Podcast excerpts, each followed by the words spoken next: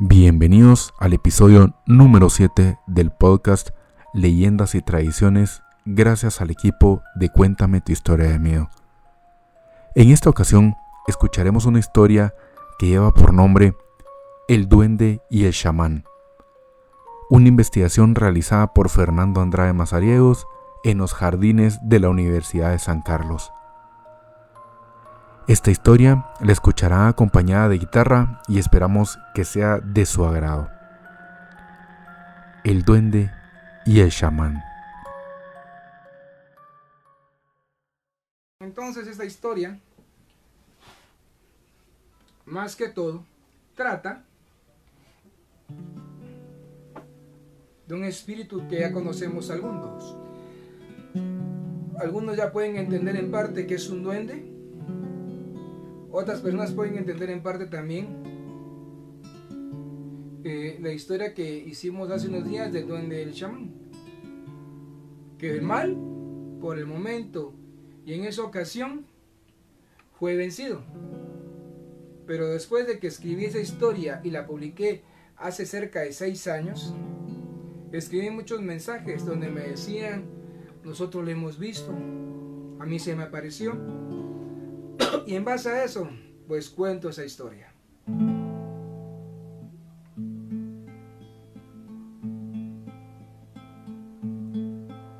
La universidad antes era muy desolada, muy oscura, muy fría.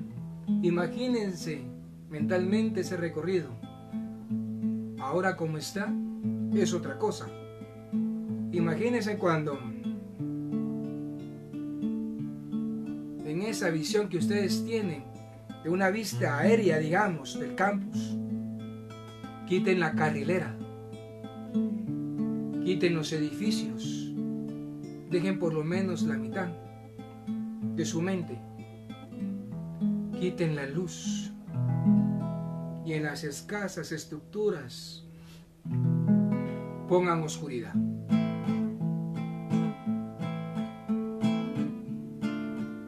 Dice que era mayo y están aprovechando a sembrar algunas plantas. No falta el cabrón aprovechado que viene con mañas de su pueblo, con todo respeto, que quiso venir y hablar con aquella entidad supuestamente regente de ese lugar. Varios intentos después, nunca respondieron a su petición, a su invocación, pero el rito fue escuchado. Se abrió un portal y esto nomás de la historia es la introducción. Aquel buen muchacho que caminando presenció esa luz atrás de una macoya, de donde salió un hombrecito pequeño, que rústicamente le habló, que se burló de él, y él por el susto pues se cayó. El monstruo se acercaba y se reía. Sos mío, te jodiste. El patojo con fuerza pidiendo a Dios llegó hasta su cuarto de habitación, pues donde ayuda encontró día siguiente médicos, hospital, tuvo que venir la familia. Los exámenes apuntaban a que el muchacho estaba bien, pero no hablaba, no comía y a veces le faltaba la respiración. Entonces, consultaron a un sabio del pueblo que fue a ver al muchacho todo torcido y vegetal de una triste fea situación. Señora, su hijo aquí no está. No se burle de mí. Ahí está mi patojo. No, señora, con mucho respeto. Ahí está su cuerpo. Pero su espíritu aquí, con él, no va. Él va solo el cuerpo. Dejó su espíritu tirado. Hay que levantarlo y traerlo antes de que cambie la luna. Si no, no lo va a recuperar. se dejaron venir en un Nissan gris viejito del pueblo, allá cerca donde hay un bonito lago. Se vino papá, mamá, chamán, también a buscar. Por la señora que le daba asilo y cuarto, donde él alquilaba, le explicó exactamente el lugar donde él vio la aparición, donde cayó y se lastimó la cabeza. Ahí venían caminando el par de papás desde la entrada de la Universidad del Periférico, con la cabeza agacha, a la orilla para no molestar, con velas encendidas y atrás de ellos orando. El buen chamán. Dos policías en motocicleta vieron luminosidad. Se acercaron. ¿Qué hacen aquí? Tienen que irse. Miren qué hora es ya. El chamán oraba. Con fuerza, con determinación. La mamá un momento se separó. Señores, por favor, con lágrimas en los ojos. Por favor. Ustedes tal vez no saben y no me puedan creer. Somos viejitos ya los dos. Nuestro patojo, el más pequeño, el que se vino de último y no sabíamos, pues está mal. Y tenemos la creencia, con lágrimas contaba, de que aquí lo podemos salvar si hacemos algo. Se pueden quedar a ver, nomás no se acerquen y pongan atención. Uno de los dos guardias, el más antiguo en aquel entonces, dijo, proceda señora, desde aquí atrás pues vamos a ver qué pasa. Vos los hubiera sacado. No, vos la señora está llorando. Y se parece a algo que hacían en mi pueblo. Pongamos atención, miremos. A lo mejor aprendemos algo. Guardaron su distancia entonces.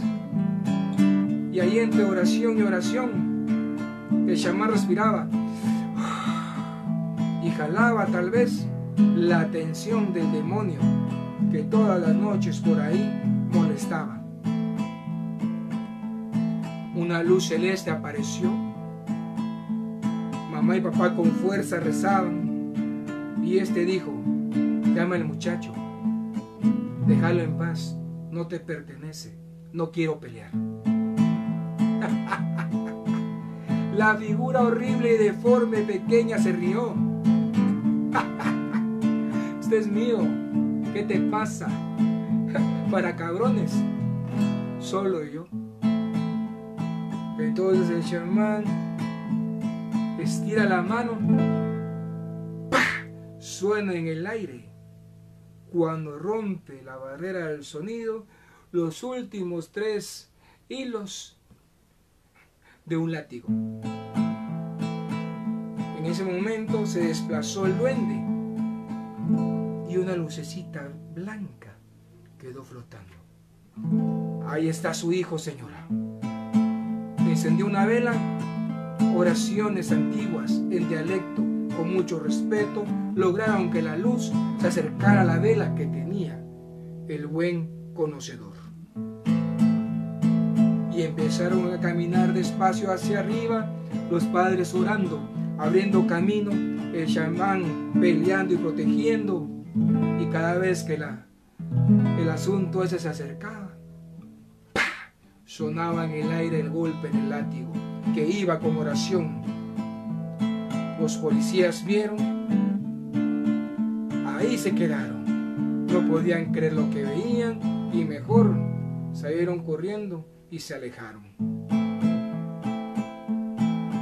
Los cuidadores de algunos edificios, al escuchar el estruendo, salían pensaban que era un disparo y vieron las tres siluetas con lámparas de velas, con luz de velas, caminando, seguidos por una bruma espesa que a veces se iluminaba y lo que lograba era nada más afectar para ellos su visión. ¿Qué es eso? Cerraban las puertas, las ventanas, se enjutaban con sus sábanas y solo escuchaban el duende se acercaba, trataba de molestar, quería arrebatar a su presa y el chamán no lo dejaba. Muchos lo escucharon, hasta los polis de rectoría dicen que lo divisaron, pero ninguno se animó a salir. ¿Quién lo iba a hacer? Es mío. Mío. ¿No? Él tiene su cuerpo, no era su momento. No tenías por qué hacer eso. Elemental malo. El niño ni siquiera te buscó ni te llamó. Desgraciado. Se mantenía a raya el mal.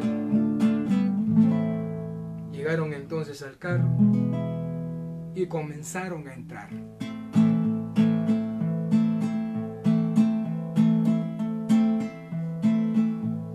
Tenían que llegar antes del amanecer. El Nissan aceleraba, carrito viejo cuadrado, pero llegaban antes del alba. El chamán llevó la vela frente al niño.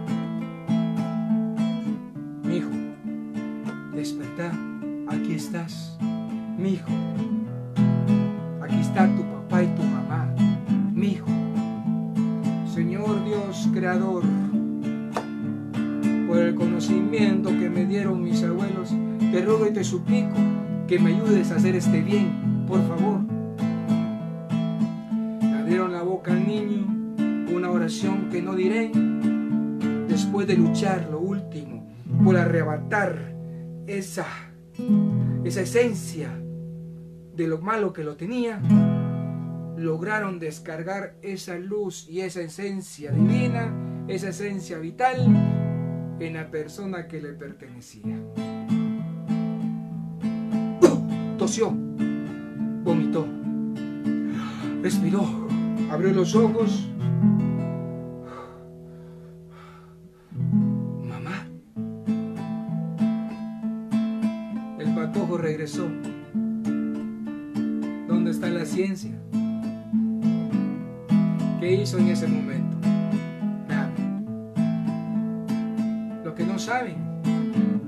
Las personas que ayudan espiritualmente tienen un desgaste muy importante.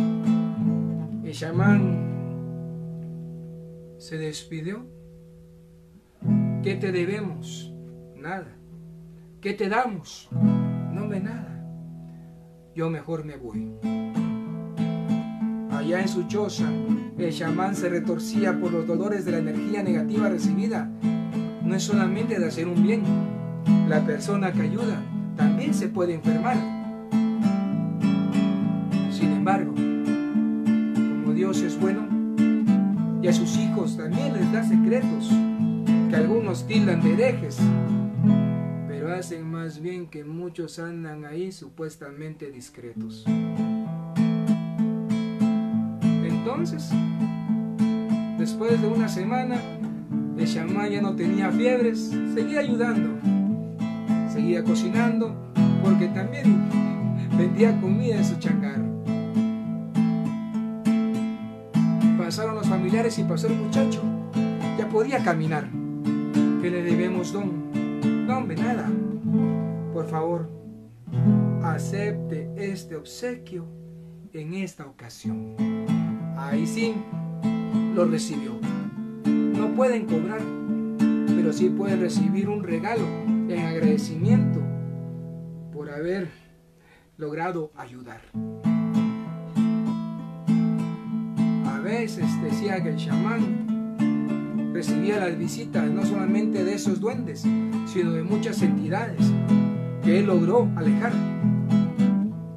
En la universidad, en la noche, se ven sombritas pasar, no son gatos, tengan cuidado, puede ser algún, algún mal.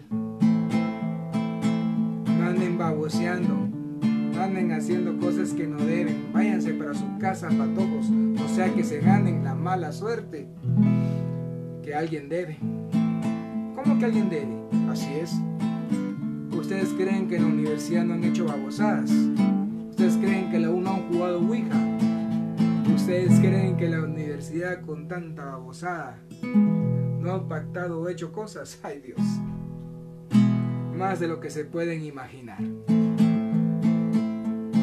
Algunas patojas que escribieron dicen, esa babosada se nos apareció y nos rió, pero salimos corriendo. ¡Qué susto que nos dio! Un patojo dice, yo sentía que me llamaban de ese lugar, de ese jardincito, de donde dice que apareció esa babosada fea solo a chingar. ¿Y qué hiciste? Fíjate que yo agarré para el otro lado y corrí por toda el área de afuera de la universidad, por el área de ingeniería, y lo escuchaba hablar. ¿Qué pasó? Llegué a mi casa bien, recé, mi mamadita me rezó también, vive en la reformita. Ahora ya sabe que no tiene que pasar por ese lugar. Cuidado porque ese duende lo que busca no es el amor de una patoja, no es la atención de alguien. Lo que busca es un alma esclavizar para mantenerse en ese espacio como que fueras una batería y poderse recargar. Ellos de eso viven, de la energía. Hay que tener mucho cuidado por eso, por eso jóvenes. No le hagan quieran en mis historias terminar.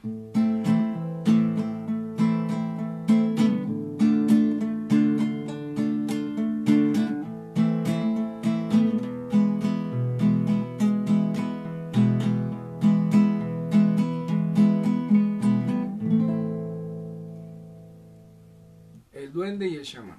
La recomendación es la misma. No andan haciendo babosadas que no deben, jóvenes. En los reportes que recibí después sobre los avistamientos de este león en específico, sé que es él por el color. Él tiene un color entre celeste y azul muy, o sea, su energía, la luz que resplandece, de él es entre azul y celeste aproximadamente.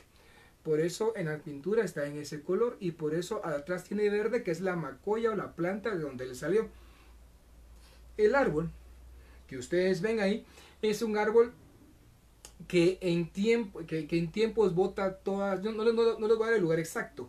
Ese árbol que yo pinté ahí es un árbol que bota mucha hoja y mucha flor y se queda casi seco cuando vas para arriba, del S12 para arriba, de farmacia para arriba, ¿ya?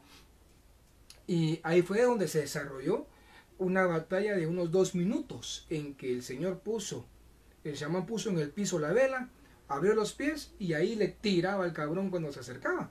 Y el papá y la mamá, cuando empezaron a moverse, fue la recomendación que le dijeron a los policías.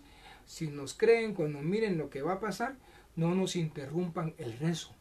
Porque de ahí hasta que subieron al carro no podían dejar de rezar o de orar para que esa babosada se alejara y que pudieran apoyar al chamán en lo que él pues lo, lo enfrentaba, por así decirlo.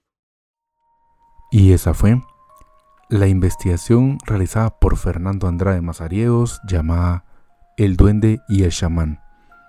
Así que jóvenes, cuidado para los que les gusta andar caminando en los jardines de la Universidad de San Carlos.